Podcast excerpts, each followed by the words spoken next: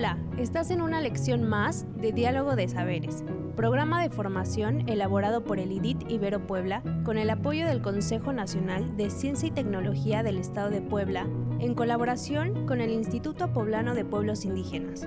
Comenzamos.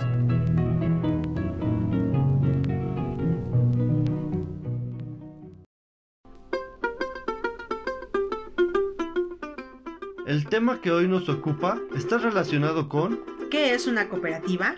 su clasificación.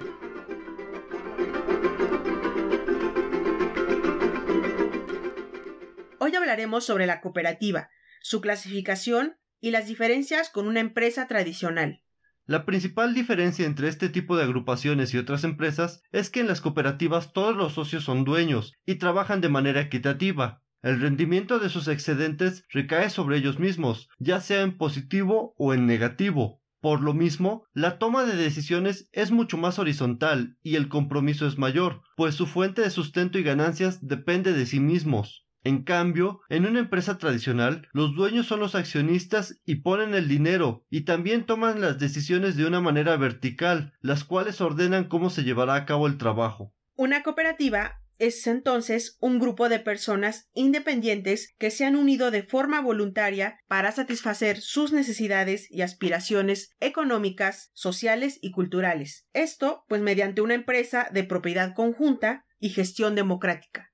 Existen tres tipos de cooperativas. Cooperativas de consumidores. Son sociedades cooperativas de consumidores aquellas cuyos miembros se asocian con el objeto de obtener en común artículos, bienes o servicios para ellos, sus hogares o sus actividades de producción. Una ventaja adicional es que pueden negociar de manera directa con los productores, evitando intermediarios y beneficiando a ambas partes. La cooperativa de productores. Son sociedades cooperativas de productores, aquellas cuyos miembros se asocien para trabajar en común en la producción de bienes o servicios, aportando así su trabajo personal, físico o intelectual. Independientemente del tipo de producción a la que estén dedicadas, estas sociedades podrán almacenar, conservar, transportar y comercializar sus productos. Cooperativas de ahorro y préstamo. La finalidad de este tipo de cooperativa es realizar operaciones económicas de ahorro y préstamo que ofrezcan menores intereses y mayores utilidades. Se entenderá como ahorro la captación de recursos a través de depósitos de ahorro de dinero de sus socios, y como préstamo la colocación y entrega de los recursos captados entre sus mismos socios. Como pudimos observar, en la cooperativa existe mayor autonomía de los trabajadores. La distribución económica es más equitativa, el reparto de horas contempla otras actividades y el rumbo de la empresa es decidido colectivamente. Asimismo, al ser los miembros de la cooperativa personas de una misma comunidad, los excedentes se reinvierten en el desarrollo local y comunitario. Recuerda, unirse es un comienzo, seguir juntos es un progreso y trabajar juntos es un éxito. Hasta la próxima.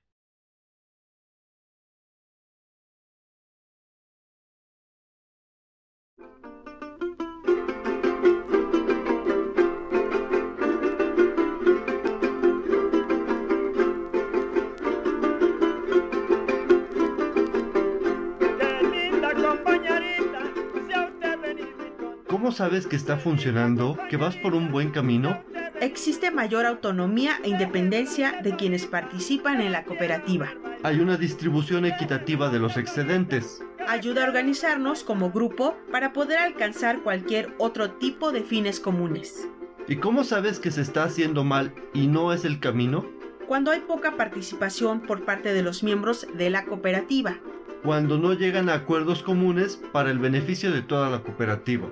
Algunas actividades que te sugerimos para aplicar estos aprendizajes son Platica con un vecino sobre alguna experiencia o conocimiento que tenga sobre una cooperativa.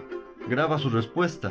Platica con los miembros de tu grupo sobre qué tipo de cooperativa les gustaría formar. Dibuja cómo puede beneficiar una cooperativa a tu comunidad.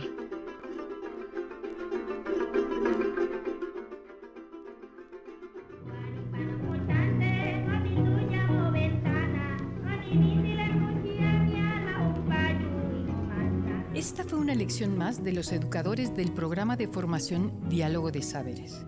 Te invitamos a seguir este diálogo horizontal entre los pueblos indígenas de nuestro país y el mundo entero.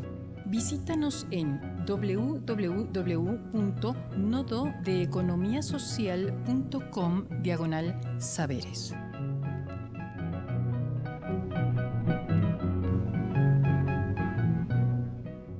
No perecerá el rostro el corazón, el linaje, la raíz antigua. Viviré cada segundo de mi vida, viviré un siglo, viviré muchos siglos. Natalio Hernández.